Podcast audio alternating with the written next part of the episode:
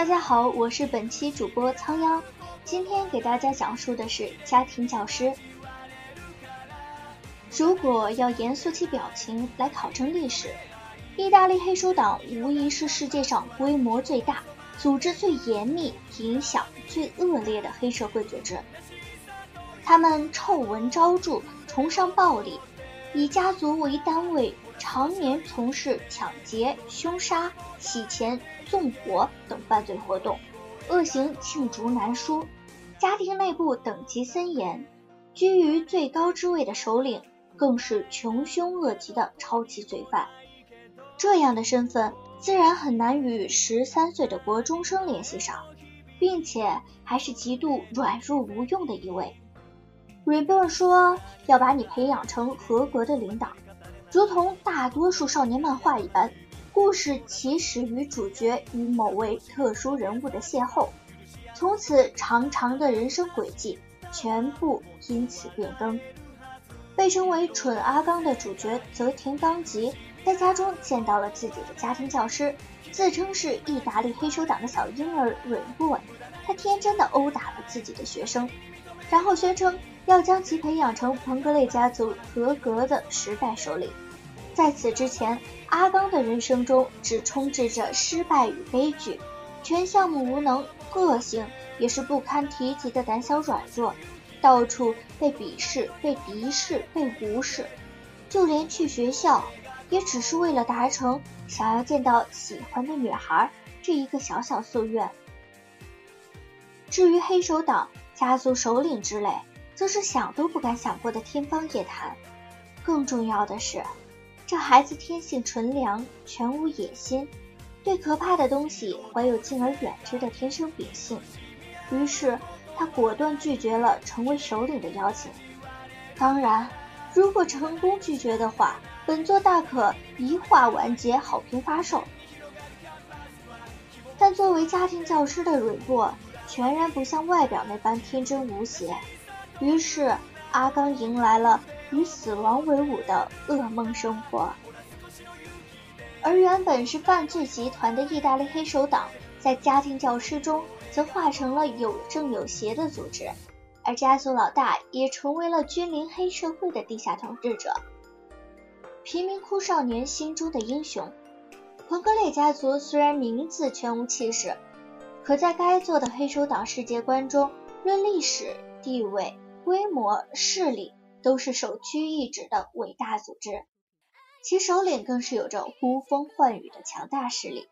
阿刚成为了如此大人物的继承人之后，无限倒霉的日常生活也仅仅只是开始了潜移默化的细小改变。黑手党势力复杂丛生，而作为家庭教师能做的事情也不仅仅只是教导学生。死气弹是个有趣的设定。彭格列家族的死气弹能使人在五分钟之内化身内裤超人，燃烧成势不可挡的惊人样子。托马索家族的叹息弹则能让元气十足的人变得怨气重重，妄图用怎么看都是搞笑的伤感打动敌人。艾斯特拉奈奥家族的平一弹禁忌而又危险，与那种子弹的持有者战斗简直是自杀行为。于是，故事前段的拉锯战就变成了小婴儿家教，不停的打枪，与主角不停的中弹复活，完成一个又一个棘手却又意义全无的任务。就这样，阿刚有幸成为了少年漫画史上第一只间歇性小强，偶尔燃起的热血也只是凭借着死气弹的威力，平日里照样言语温吞，考试零蛋。走路摔跤，揉着头发，笑成温柔无害的小动物。境遇不顺的时候会哭，遇到危险时也会最先逃开。就是这样一个万事无能的国中生，最终却必将成为拥有海纳百川的心胸的黑手党头目。或许，少年成长的本身也是一场光华流转的奇迹。四玉损人说：“时代首领。”我永远跟随在你的左右。炸弹小子似欲损人，外表酷似不良少年，却是成绩优异、钢琴拿手，实际上则是个盲目崇拜的笨蛋。棒球少年山本武是外形清爽阳光的运动男孩，实际上则是个隐藏腹黑天然呆。风纪委员长云雀公尼，外表是个冷酷英俊、桀骜不驯的校园王者，实际上则是个唯我独尊的好战分子。极限热血拳手试川了平，外表是个极限热血男，嗯，实际上仍旧是个极限热血男。性感御姐碧昂奇有着将一切料理变成剧毒的杀人能力，只是对婴儿外貌的 Re Boy 一往情深，痴恋不已。黑市神医夏马尔使用三叉戟蚊子能够治病或杀人于无形，实际上只是个喜好泡妞的好色大叔。